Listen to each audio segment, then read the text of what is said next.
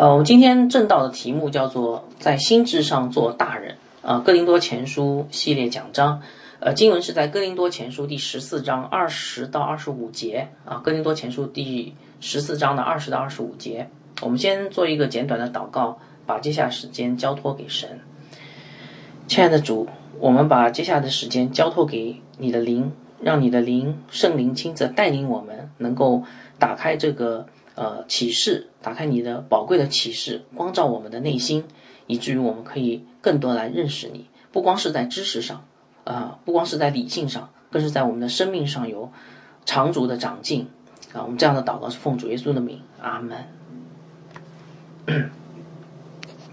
在心智上做大人啊，嗯，我不知道大家还记不记得四福音书，在约翰福音有一段非常柔美的、美好的描写，就是在主耶稣基督，呃，在主耶稣复活的那个某一个清晨啊，他跟他的门徒们。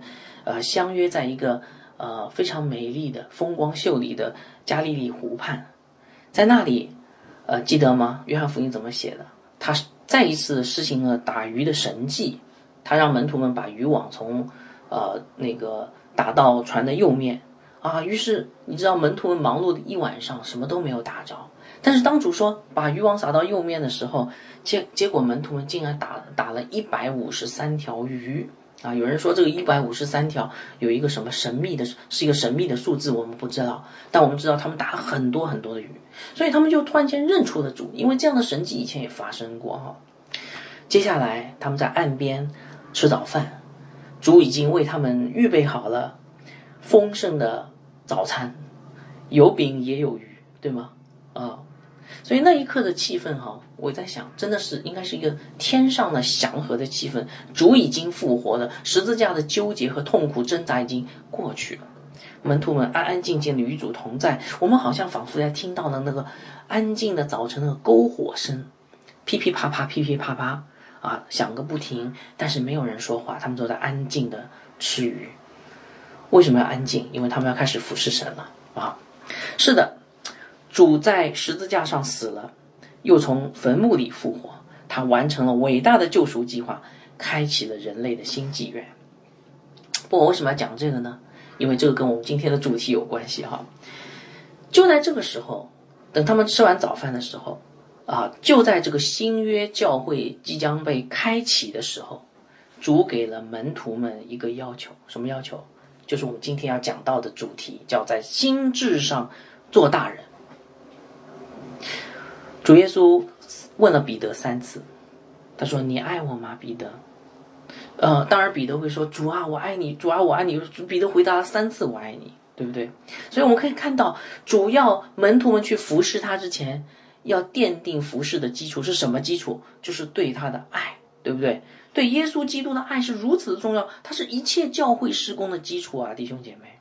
所以他问了三次彼得，但是他的要求不只是。对他的爱，而且也要他们成熟起来。我不知道大家在读约翰福音最后一部分的时候有没有有没有看到哈？他要他们成熟起来，在心智上做大人。具体的说，就是让他们从一个自我为中心的人，要转变成一个背起十字架来跟从主的人。你说从哪里看出来？他问完彼得三次“你是否爱我”以后，他对彼得继续说了一些话。他对彼得说。我实实在在的告诉你，你年少的时候自己要束束上带子随意往来，这个代表什么？彼得年少的时候自我中心的，啊，年轻的传道人，但是年老的时候你要伸出手来，别人要把你束上，带你去不愿意去的地方。约翰福音二十一章十八节，这说明什么？彼得谦卑下来，跟从主，走一条十字架的道路，对不对？然后，呃，约翰说。耶稣说这话是指着彼得怎样死荣耀神。紧接着他又对彼得最后说：“他说你跟从我吧。一个跟从主的仆人，就是一个愿意将自己的手束上，啊，那个带带他去不愿意去的地方。这个叫做生命的成熟。好，所以主耶稣要彼得放下一切，对吗？放下他的理想，放下他的抱负，在。灵命上成熟起来，成为一个谦卑的仆人，来跟从我们谦卑的主。啊。但是我告诉大家啊，这个不，这个主耶稣给彼得这句话意味深长，这个不是不只是给使徒的话，亲爱的弟兄姐妹，这个是也是给每一个基督徒的呼召，觉得在心智上要做大人。我们信主以后，我们不只是停留在初信的阶段，我们要心智要成长起来啊。怎么成长呢？每一位神的儿女都要从爱主的心出发，渐渐抛弃他自我的自己的老我。然后成为一个谦卑、背起十字架跟从主的仆人，这个叫做在心智上成熟啊。天国里都是这样的人，所以今天我们讲到也是要讲这个题目，只不过是从另外一个角度切入哈。呃，我们要来讲基督徒如何在心智上成熟起来。所以我盼望，呃，今天的讲道能够加深你对基督徒的一生的成圣的道路的理解。我们刚唱了这个“成圣需用功夫”这这呃这个呃诗歌。我希望大家今天能够借着这个讲道，能够对，呃，整个基督徒如何成圣有一个更深入的理解。怎么样是渐渐成长，长成基督的身量啊？然后最后可以来荣耀我们的主。好，首先我给大家读一下这个今天的讲到的经文啊，在哥林多前书第十四章二二十到二十五节啊。如果你有圣经，可以打开圣经一起来读。哥林多前书第十四章二十到二十五节。弟兄们，在心智上不要做小孩子，然而在恶事上要做婴孩；在心智上要做，总要做大人。律法上记着，主说：“我要用外邦人的舌头和外邦人的嘴唇向这百姓说话。”虽然如此，他们还是不听我，不听从我。这样看来，说方言不是为信的人做证据，乃是为不信的人做证据。做先知讲道，不是为不信的人做证据，乃是为信的人。所以全教会聚在一处的时候，若都说方言，偶然有不通方言的，若是或是不信的人进来，岂不说你们癫狂了吗？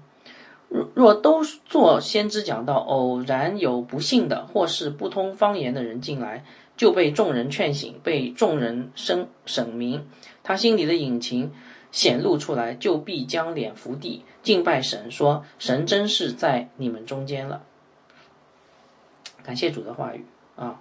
呃，我们这这几次呃讲道都在讲哥林多前书当中那个十二到十四章啊，这个是讲的是那个呃恩赐的问题，记得吗？啊，是如何在教会当中使用恩赐的问题。呃，其中保罗非常。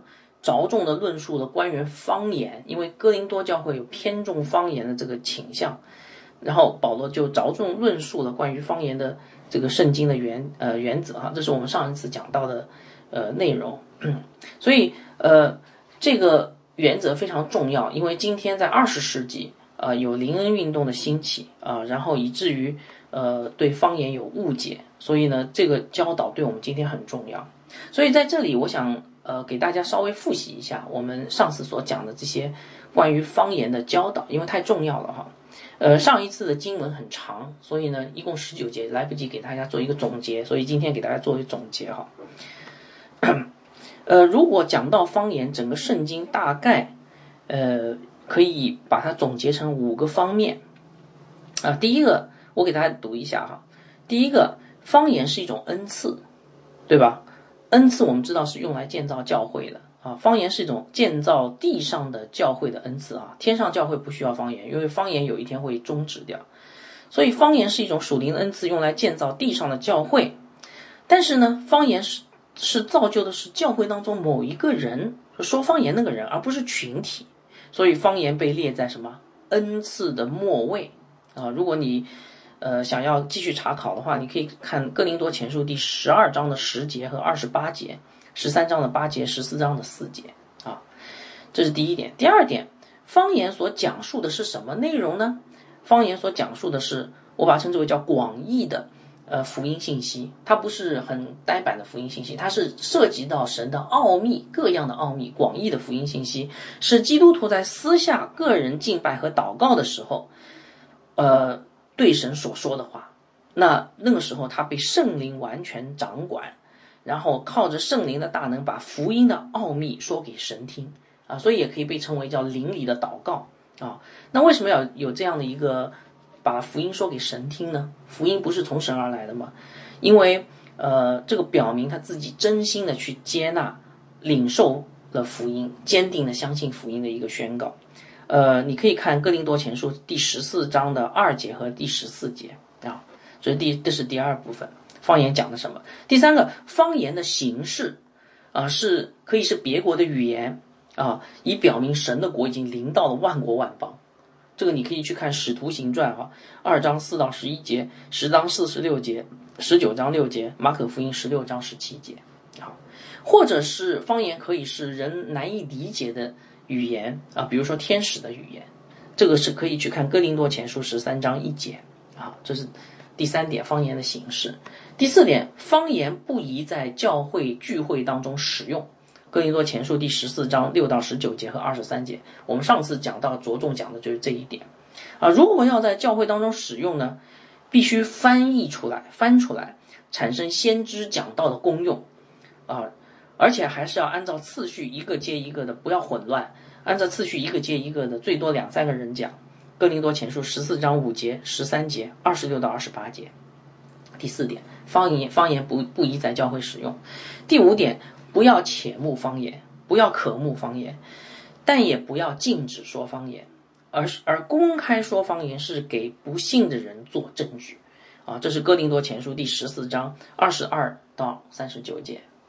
啊，二十二节和三十九节，好，我再讲一遍啊，以至于大家可以比较对方言比较清晰的一个一个认识。就是第一个，方言是一种恩赐，来造就地上的教会，因为它是造就的是教会中的个人而非群体，所以它被列在恩赐的最末位。第二，方言所讲述的其实是广义的福音的信息，是基督徒在私下个人敬拜和祷告的时候被圣灵掌管。靠圣灵的大能，把福音的奥秘说给神听，即灵里的祷告啊，以此表明自己真真实的、真诚的领受了福音，坚定相信福音。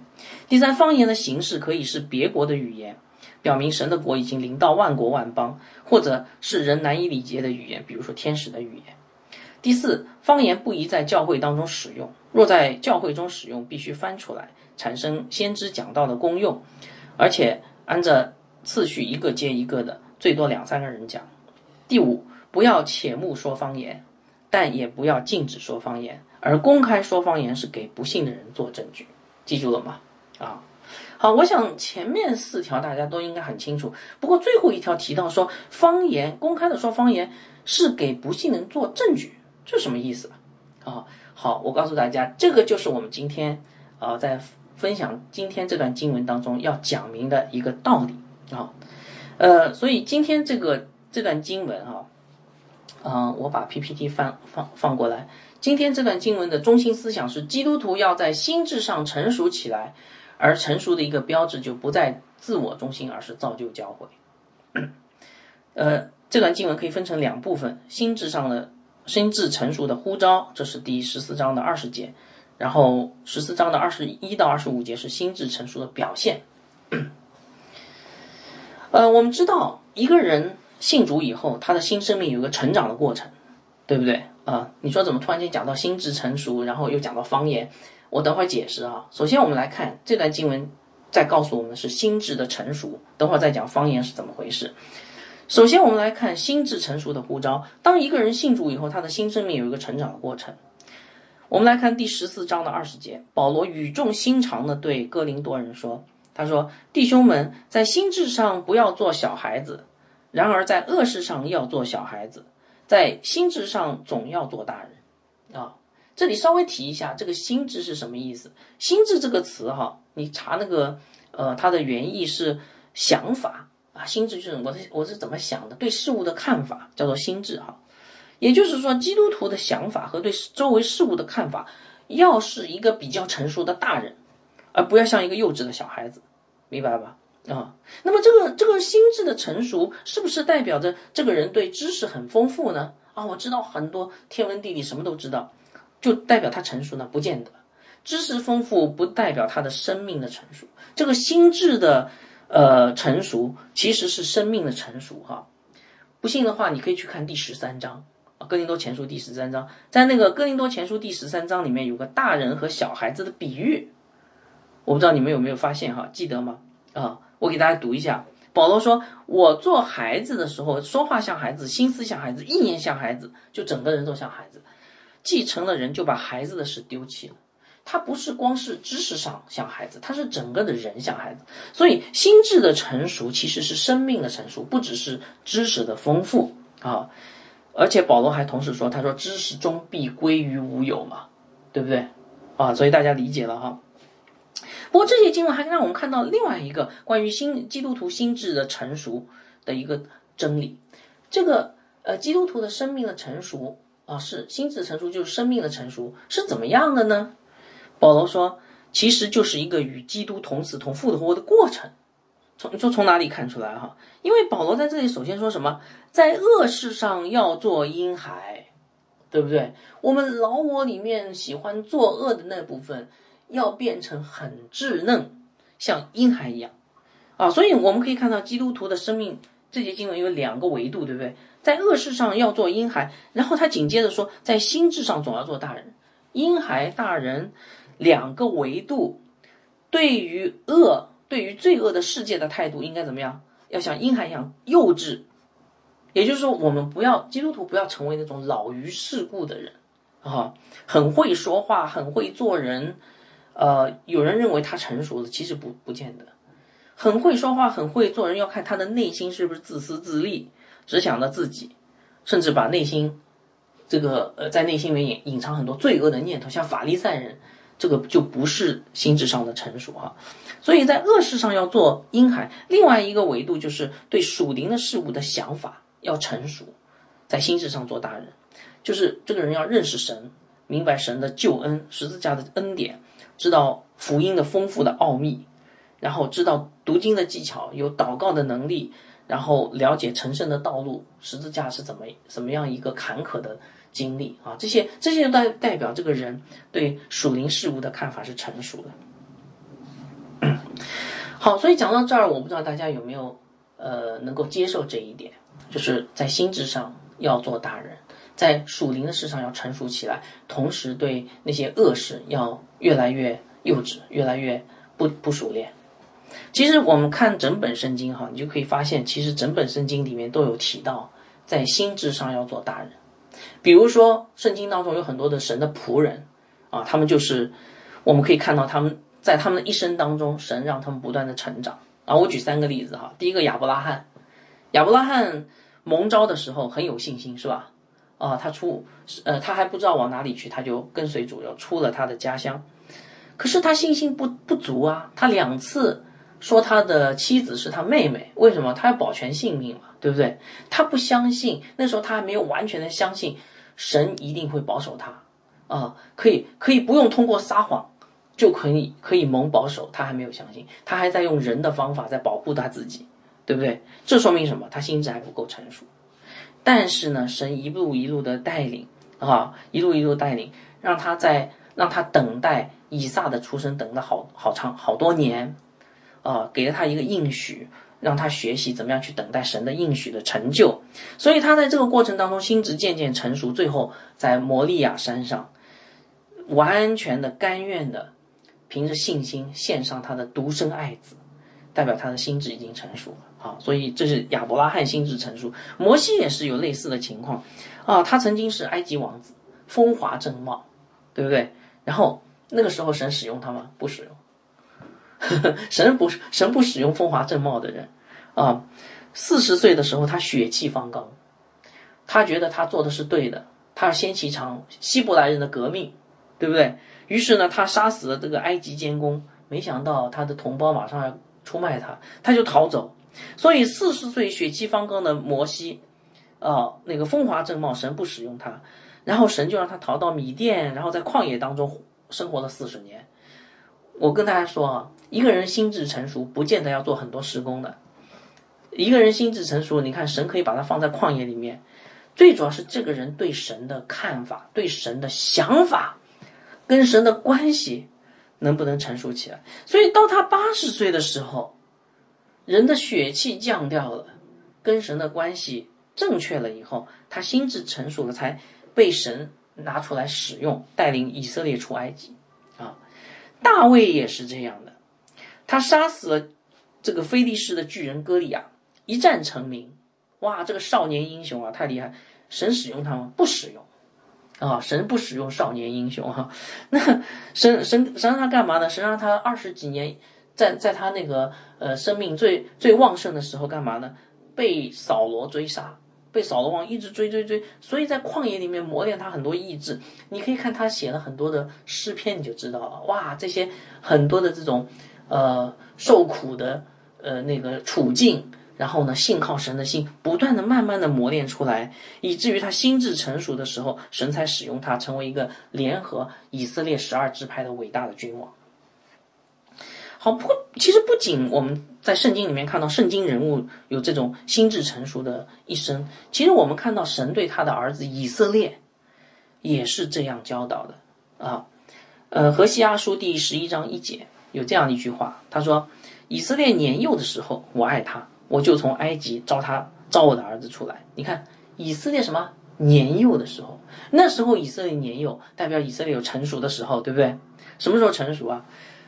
以色列百姓被神从埃及呼召出来，就渐渐走向成熟。然后他们进了旷野，对不对？然后经历了很多的试探，神用了各式各样的方法让他们经历各样的试探，让他们心智成熟起来。记得吗？他们没有吃，神给他什么马拿，对吧？他们没有喝磐石出水，他们叛逆神，神就管教他们，用那个大地裂开口子，吞灭了那些悖逆的人。他们回转的时候，神就用铜蛇医治他们，是不是？所以神用各式各样的处境，让他的呃子民心智成熟起来啊。所以我们看到诗篇里面啊，有关于这个心智成熟的感言啊啊，呃诗篇七十一篇，我给大家读两节你就知道了。诗篇七十一篇七呃第五节，主耶和华啊，你是我的盼望，从我年幼，你是我依靠的，年幼就依靠。第十七节，神呐，自我年幼的时候，你就教训我，直到如今，我传扬你奇妙的作为。年幼依靠，然后呢，直到如今长大了，开始传扬神的作为，对吧？啊，所以神爱他的子民，带领他们心智成熟，能够享就能享受他在应许之地为他们准备的美好的祝福。那么讲这些干嘛呢？告诉大家，因为今天神。也是这样来对待今天的基督徒，就是我和你的，明白吗？因为我们也是，我们就是以色列神的子民啊。所以，亲爱的弟兄姐妹，我问大家一个问题哈，真的，我在准备这个讲道的时候一直在想这个问题，就是你看，神呼召我们在心智上做大人，你听见他的呼召没有？亲爱的弟兄姐妹。你觉得你自己的生命有没有走向成熟啊？你说有啊，我学了很多知识。哎，我刚才前前面讲了，学了很多知识不代表心智成熟。你说有啊，我参加了很多聚会，啊，参加很多聚会不代表心智成熟啊，对不对？你说有啊，我参加了很多团契啊，团觉得团契很美好，这也不代表心智成熟啊。我问你，你的生命在走向成熟吗？你是你有没有借着神的道拥有与基督同死同复活的生命呢？啊，你是一个每一天都有长进的基督徒，还是一个只是星期天的基督徒呢？神的道有没有改变你和神的关系？神的道有没有改变你和家人和同事的关系？神的道有没有改变你对人生的盼望和生活的方式呢？啊，这些值得我们去思考的哈。啊，也许你会说，嗯，我觉得我还是有的，因为呃，我们这个教会挺好的啊，我觉得我还是有。好，如果你觉得有的话，我就要挑战一下你哈，看看你有没有真实的心智改变。在彼得后书里面啊，第一章其实刻画了一个基督徒心智成熟的一个过程啊，呃，可以或许可以帮助你去看一看你到了哪一步了哈。我我给大家读一下彼得后书第一章四到十节啊。因此，彼得说，因此。他也将那又宝贵又极大的应许赐给我们，叫我们既脱离世上从情欲来的败坏，就得与神的什么性情有份。所以心智成熟是与神的性情有份的啊。好，正因为这个缘故，你们要分外殷勤。好，请听着啊，怎么分外殷勤？有了信心，要加上德行；有了德行，要加上知识；有了知识，要加上节制；有了节制，要加上忍耐；有了忍耐，要加上敬。敬钱有了敬钱，要加上爱弟兄的心；有了爱弟兄的心，要加上爱众人的心。你看彼得后书是不是告诉我们一步一步的成长啊？心智要成熟，对不对？请问你到哪一步了？第一，你有信心吗？你真的有信心吗？有一点。那有信心，你有德行吗？你有好的德行吗？有吗？呃，我其他不说哈，我简我简我简单问大家一个问题，呃，你顺服吗？今天教会给你很多的呃，其实我们我们这个教会有很多的呃教导的，那这是最基本的了啊，你参加了吗？啊，这是最基本的，对不对？啊，OK，好，你顺服吗？你真的爱别人吗？你的爱是出于神的爱，是出于你的爱，对不对？OK，有了信心，又加上德行，有了德行，又加上知识。你说我有点知识啊？你的知识真的是神所期盼的那个对福音的深刻的、确实确凿的理解吗？有了知识，又加上节制，你平时节制吗？啊，这个我刷微信的时候节制吗？有了节制，又加上忍耐，在你受苦的时候，你能忍耐吗？在别人冤枉你的时候、冤屈你的时候，你能忍耐吗？有了忍耐，又加上前进啊，你亲近主吗？然后有有了前进，又加上爱弟兄的心，你爱不爱教会里面的众肢体啊？啊，呃，我我以前曾经跟大家讲过，爱自己的爱自己的亲友，爱自己的家人，呃，包括以前的教会的人。超过爱这个教会现在教会的人，你就其实是不爱弟兄姐妹，呃，因因为你的爱是从你自己来，不是从神来的。你真的爱弟兄吗？有了爱弟兄的心，呃，心里你又有有没有爱众人的心？所以你到哪一步了，弟兄姐妹？所以如果你说你在心智上成长了，做大人，请问你到哪一步了？好，我把这个问题留给大家自己好好去想一想哈。好，所以我们知道《哥林多前书》第十二章十四到十四章，保罗一直在讲恩赐的问题。可是你会觉得很奇怪，刚才我前面提到的，刚才不是在讲方言吗？怎么你突然间突然间提到了基督徒的心智啊？我在读这段经文的时候，也有同样的问题，说等一下，保罗，你你前面后面不是都在讲方言吗？在讲恩赐吗？怎么突然间又提到这个心智成熟呢？这个恩赐？或者说方言跟基督徒的心智成熟什么关系啊？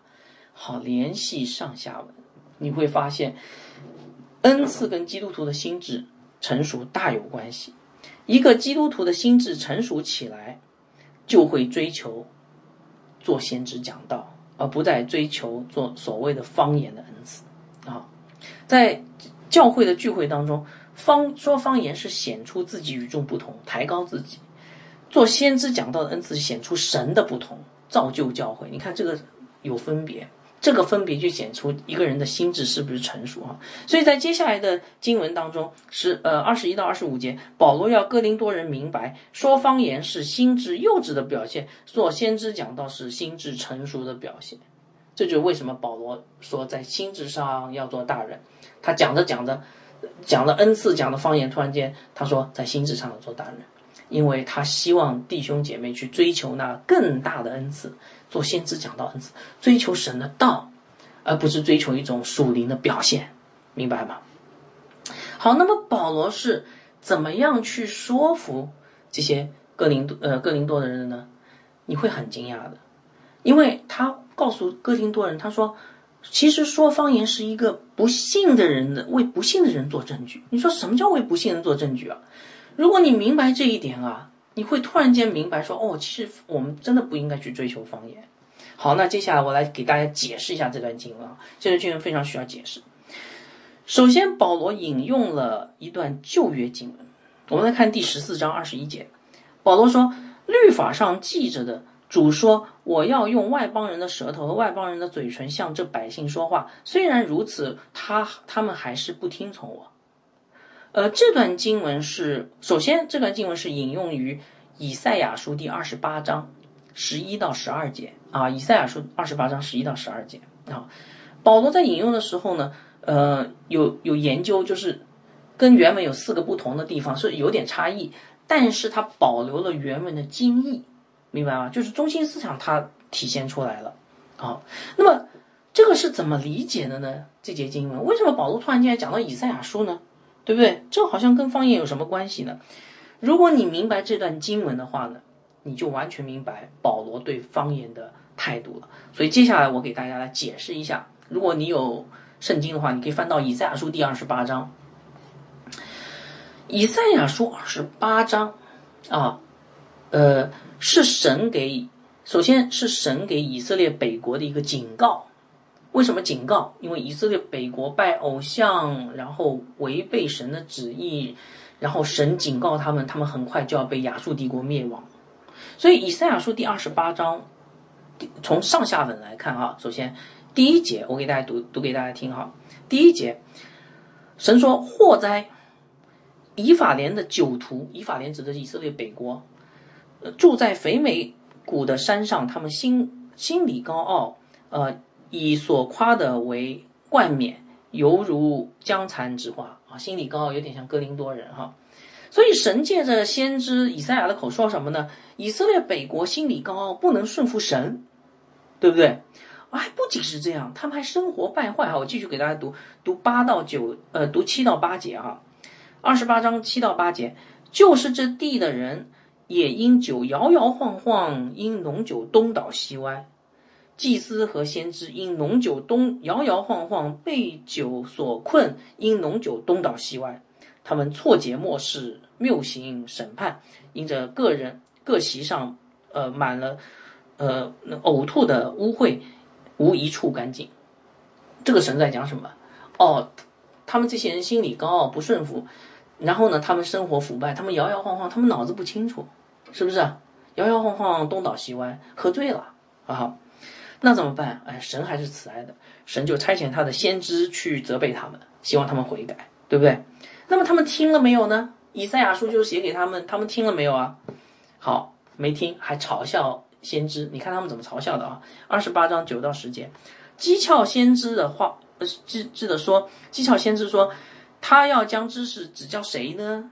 他要使谁明白传言呢？是那刚断奶离弃的人吗？他。竟命上加命，令上加令，律上加律，利上加利，这里一点，那里一点。这些人在干嘛？在嘲笑先知，对不对？那他怎么嘲笑呢？哎呀，你知道吗？这个神差的这个先知来干什么呀？哎呦，他以为我们是小孩子吗？我们是婴孩吗？对不对？然后呢，怎么这样跟我们讲话呢？律上加律，利上加利，呃，那个命上加命，令上加令，这里一点，那里一点。当我们是不懂事的小孩子，我们都懂的，你干嘛这样来跟我们讲话，对不对？别忘了，他们摇摇晃晃，东倒西歪，他们脑子不清楚，他们神耐心的跟他们讲解的话，他们把它称之为这，看作是一个母亲对一个强暴里的婴孩说的话，大家明白这个意思吧？啊，呃，如果你读希伯来语呢，我给大家一个提示啊，如果你读希伯来语。这个第十节这句话很有意思，它是一个双关，一语双关。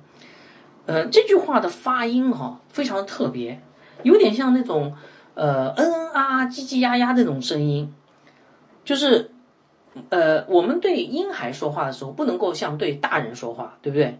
成圣的道路，成顺需用功夫，这婴孩怎么听得懂啊？应该要说哎呀小 BB 啊，妈妈抱啊，呃爸爸爱呀，嗯那个。就是这种话，对不对？呃，哑语，那个刚小孩子刚学话学说话的时候要这这种话啊。所以这些以以法莲的酒徒，这些北国以色列人，他们把先知的话，他们本身就摇摇晃晃，把神爱他们的话听成什么了？听成一个啊，你对小孩子说话怎么说的？命上加命，令上加令，律上加律，利上加利，这里一点那里一点，是不是啊？是听成这样的一个话哈。他们嘲笑先知，认为先知对他们说的话是没有意义的。好，其实就是不领受神的教训，对不对？那么，请问结局怎么样？有意思了，我要解释完以赛亚书，你就知道方言是怎么回事。结局就是神用外邦人的话对他们说话。我们来看第二十八章的第十一到十二节啊。那先知说：“不然，主要借着异邦人的。”呃，嘴唇和外邦人的口舌舌头对这百姓说话，外邦人要跟你说话，他曾对你们说：“你们你们要使疲乏人得安息，这样才能得安息，才得舒畅。”他们却不听，什么意思啊？这句话很严重啊！这句话的意思就是说，你们不听神的话，你们把先知神界的先知对你们的教训听上听成了嗯那个呃给婴孩的这种没有意义的话，对不对？OK，好，那现在怎么样？主就要借着外邦人的话。外邦人的话跟婴孩话跟那个婴孩话很像哦，因为也是好像听起来叽叽嗯嗯嗯嗯啊，你也听听不太懂了，对不对？这是什么意思？这个很严重，这个代表神的审判就要来临了，对不对？你们不听，外邦人来了。等你们听到外邦人的话的时候，他们兵临城下了，他们要灭掉你们了。所以在公元前七二二年。以色列北国真的听到外邦人的话，就是亚述的军队啊，于是他们被整个亚述国给灭掉了，明白吗？这个就是这句话的含义哈。好，那么这个跟方言有什么关系呢？好，故事还没完，我们来看第二十八章十三节，我给大家解释是以赛亚书第二十八章十三节，他说，所以。耶和华向他们说的话是：命上加命，令上加令，律上加律，例上加例，这里一点，那里一点，以至于他们前行仰面跌倒而至，而且跌碎，并且陷入网罗被缠住。你现在明白是怎么回事吗？以色列人不听神的话，那为什么神在这儿又讲话呢？因为神先先前命上加命，令上加令是借着先知说的，爱他们的话。他们摇东倒西歪，摇摇晃晃，听成命上加命，令上加令，听成给婴孩讲的没有意义的话。但是他们因为不听，所以神又来了。但这次来不是通过先知，是通过外邦人的铁蹄。外邦人来的时候一讲话，也好像是命上加命，令上加令。对不起，你认为没有意义的话，先知没有意义的话，我现在就真的用外邦人没有意义的话来跟你说话，明白吗？所以我问大家，以赛亚书二十八章告诉我们什么道理？如果神的子民不听从神借着先知所说的话做先知讲道的话，神就用方言、外邦人的话。这个方言代表什么？代表神的审判，代表神的管教，代表神审判子民的记号。所以你们明白什么意思吗？你们明白为什么保罗要在这里引用以赛亚书第二十八章吗？他在讲什么？呃，我不用讲，我们继续往下看哈。十四章二十二节，保罗解释了。保罗说：“哈，这样看来，以赛亚书这样说，所以我这样看来，这样看来，说方言不是为信的人做证据，乃是为不信的人做证据。这句话什么意思？说方言不是去。”为告诉不幸的人说：“哎呀，你看神很奇妙，不是说方言的意思，就是说你们这些人是不幸的，所以你们说先做先知讲道没有意义了。所以今天是外邦人的话，说方言为不幸的人做证据，说方言代表这些说方言的领受方言的人是不幸的人，这是他们不幸的记号。所以大家明白了。”哦，神爱你，神希望救你，对不对？所以神好像一个对待婴孩一样，耐心的用语言来教导你，但是你不听，把神的话都当做叽叽呀呀、嗯嗯啊啊，对这个方言，那么神是公义的，神就用外邦人的话、方言来管教你，来审判你。所以，如果方言对人说的话，前面说了，方言是对神说的，但如果你今天用方言对人说的话，请问是什么意思？就是你在证明说方言那个对象是一个不幸的人，你在证明他不幸，对不对？保罗为了强调这一点，反过来他又补充了一句话哈，我们来看第十章十四章的二十二节，他说：“做先知讲道，不是为不幸的人做证据，乃是为信的人做证据。如果一个人安安静静在那听做先知讲道，听讲道，就说明你是信的，对不对？”很有可能你是信的，对吧？所以读到这儿以后，弟兄姐妹会不会很惊讶啊？呃，我们很多人对说方言都理解错了，对吧？刚才讲了颠倒了，你认为说方言让人感觉很惊讶，哇，有超自然的现象哦，啊，教会里面有超自然现象，有超自为的超自然的神呢，呃，灵恩教会就是这样啊，我们一起说方言，大家一个哇，这个神在这里，错，你以为的不是圣经启示的，明白吗？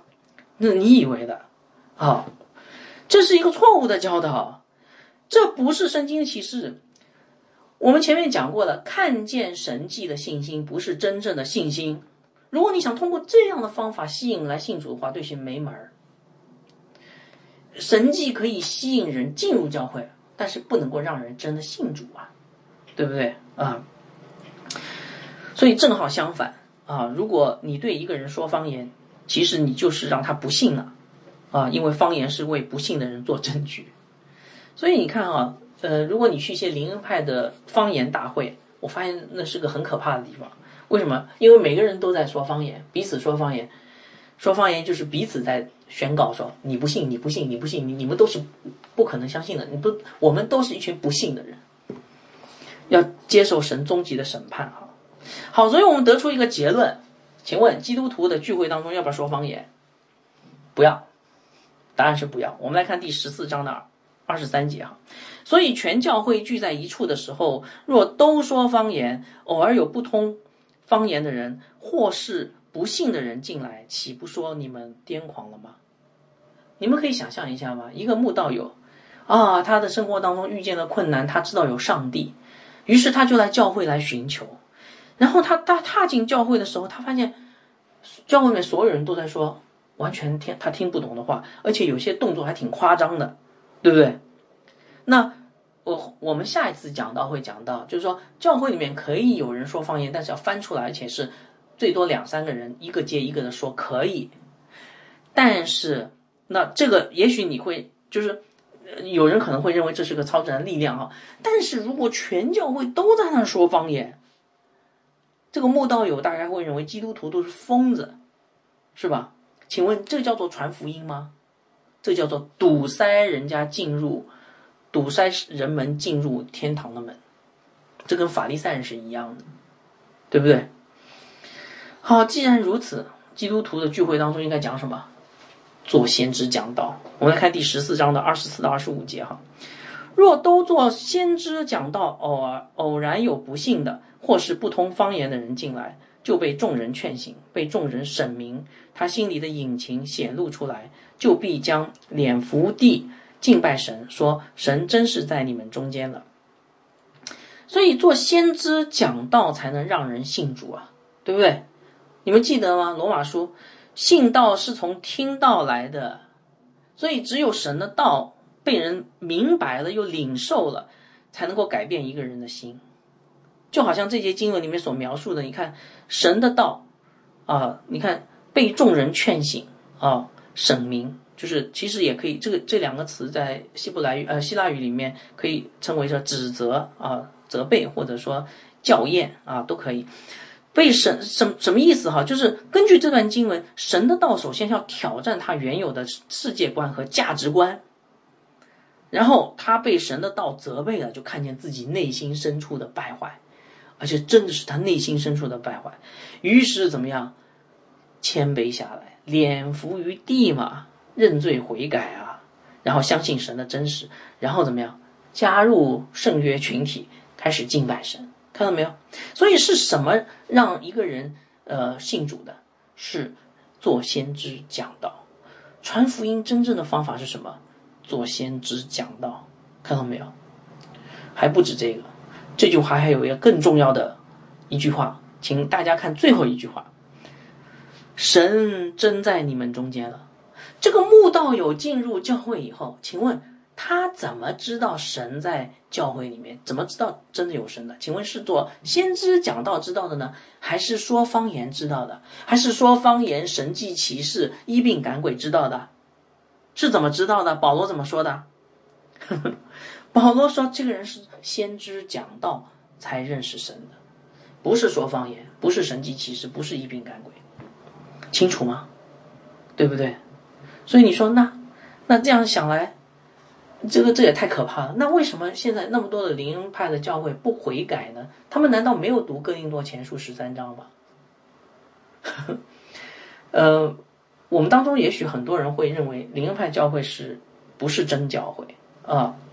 嗯，你会觉得说哇，这个灵恩派教会很可怕哦，他们彼此说方言，他们彼此在证明我们都是不幸的人，他们还开方言大会，啊，开声祷告，方言祷告就是隔绝人家来认识神的道路啊，所以有很多人认为说这个灵恩派教会是真教会吗，啊，他们是不是魔鬼的聚会啊？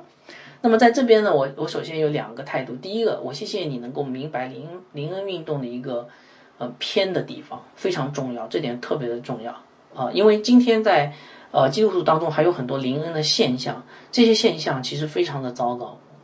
那么第二个，我要讲回来讲回来一点，就是我们也不能从这里去武断的去认定所有的灵恩派教会都不是真教会。认定一个真教会，主要是看他的这个基础的信仰。呃，是不是纯正？比如说，他承不承认三位一体的独一真神？他承不承认人人是有罪的，是全然败坏的？他承不承认基督是完全的神和完全的人？他承不承认耶十字架的代赎的意义？他承不承认因信称义等等这些基础的教义？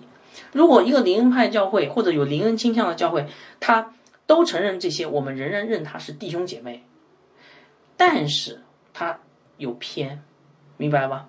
啊，虽然他没有异成为异端，但是他他有偏，嗯，他需要在信仰上归正，他需要什么，在心智上做大人啊？你说我这样讲有道理吗？有道理的。请问保罗在教导谁？保罗在教导哥林多教会，哥林多多教会是不是有灵恩的问题？很严重的灵恩的问题。那么请请问保罗认为哥林多教会是教会吗？是的，因为如果你打开哥林多前书，你看第一章，你会发现保罗对他们的称呼。第一章第二节，保罗称他们为叫在基督耶稣里成圣、蒙召做圣徒的，看到没有？但是保罗认为他们是属灵的婴孩。三章一节，我专门摘出来给大家。保罗说：“不能把你们当做属灵的，只能把你们当做属肉体的，在基督里为婴孩的。”这什么意思？今天的很多的灵恩派的。弟兄姐妹，他们只要在信仰上基础的信仰是纯正的，他们的心智还是婴孩，他们需要成长起来，他们需要通过神的话语，他们要学习真道，然后呢，在心智上做大人。所以讲完了以后，你明白保罗在讲什么吗？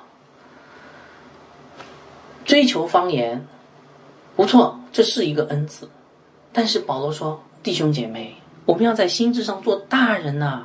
你听见了吗，亲爱的弟兄姐妹？所以我我问大家，再次问大家，你是不是正走在生命的成熟？你是是不是走向生命的成熟呢？你是是不是借着神的道去正在拥有与基督同死同复活的生命呢？你是每一天都有长进的基督徒吗？还是一个星期天的基督徒呢？神的道有没有改变你和神的关系呢？神的道有没有改变你和家人和同事的关系呢？神的道有没有改变你对人生的盼望和生活的方式呢？这是神给我们的伟大的呼召，希望我们能够成熟起来。其实，在心智上做大人，不仅是神给我们的呼召。其实，如果你打开圣经，你会发现很惊讶的。其实，你会发现主耶稣也有一个同样的成长的过程。你知道这个为什么吗？因为。神要让我们看见他自己主自己是怎么成长的，以此成为我们的典范、榜样、参照，对不对？那主是怎么成长的呢？我觉得有两个阶段哈，一个是年幼的阶段，一个是成成熟的阶段。我们首先来看年幼的阶段，我们的主是怎么一步步长成大人的哈？我给大家读一下《路加福音》第二章，《路加福音》二章记载了主耶稣二十二岁的那一年。哦，他们全家人去耶路撒冷过节，约瑟和玛利亚一家按照节期的规矩上去，满了节期，他们回去，然后发现孩童耶稣仍在，仍旧在耶路撒冷。主耶稣三天之久在干嘛？他在圣殿里坐在教师中间，一面听一面问，凡听见他的都稀奇他的聪明和应对。主耶稣是怎么成长的？弟兄姐妹，他努力的学习神的道，他不是就是神的道吗？但他要知道这个神的道和这个世界的关系在地上的应用，他废寝忘食，他都忘了回家，他要让神的道充满他的心思意念。弟兄姐妹，我们对待神的道是这样的态度吗？主耶稣今天已经成了我们的榜样，我们是否愿意像他一样废寝忘食的去学习神的道呢？啊，这只是主耶稣的小时候的样子啊。等主耶稣长大以后就不一样了啊。他遵照天父的旨意开始了天国的施工。那么在这个阶段里面，我们仍然看到主在成长。你说从哪里看出来的啊？这个阶段主长大以后，这个阶段的成长不再是学习神的话语那么简单，而是什么？叫经历十字架的苦难，活出谦卑顺服的人子的形象。希伯来书第五章八到十节，我给大家读一下。希伯来书五章八到十节，他虽然为儿子，还是因所受的苦难学了顺服，学了顺服，对吧？他既得以完全，就为凡顺从他的人成为成为永远得救的根据、根源，并蒙神照着麦基喜德等词称他为大祭司。这句话什么意思？这句话意思是告诉我们，主耶稣成年以后，他学习的不是神的话语知识，而是学习顺服谦卑，背起十字架，对不对？请问，十字架的救恩怎么成就的？十字架的救恩不是靠一个拥有丰富的神学知识的基督成就的，而是靠一个。谦卑舍己，甘愿服侍神一切旨意，顺服神一切旨意的基督成就所以，亲爱的弟兄姐妹，在我们当中，我相信我们当中有很多嗯喜爱学习神话语的人，但是你们愿不愿意谦卑自己啊？你们愿不愿意放下你们自己的骄傲啊？你们愿不愿意成为像基督一样顺服的背起十字架呢？所以在心智上做大人。一个成熟的灵魂，是舍己背起十字架跟从主的灵魂。他不再抬着高傲的头，不再追求方言之类的恩赐来宣扬自己。他爱上了神的话语，在圣经里他找到了属灵的宝藏。最后他发现，原来神的话语最关键的一部分不是靠理性来明白的，而是靠与主同走一条十字架的道路来明白的。于是他爱上了十字架，他背起它，沉重、苦痛。但当他抬头仰望前面的道路的时候，他发现主耶稣基督正在微笑的向他伸开手，等待着他去一同经历那十字架道路上的高山与低谷，走向荣耀的天家。弟兄姐妹，愿你在心智上做大人。将荣耀归给神。我们做个祷告结束。天父啊，祈求你的话语改变我们的心，真的帮助我们不再那么幼稚。我们真的好幼稚啊！我们我们喜欢的东西都是那些次要的东西。唉，我们喜欢仆人的事情，不喜欢儿子的事情。我们喜欢呃理性的事情，不喜欢生命的事情。我们喜欢感情的发泄，不喜欢生命的事情。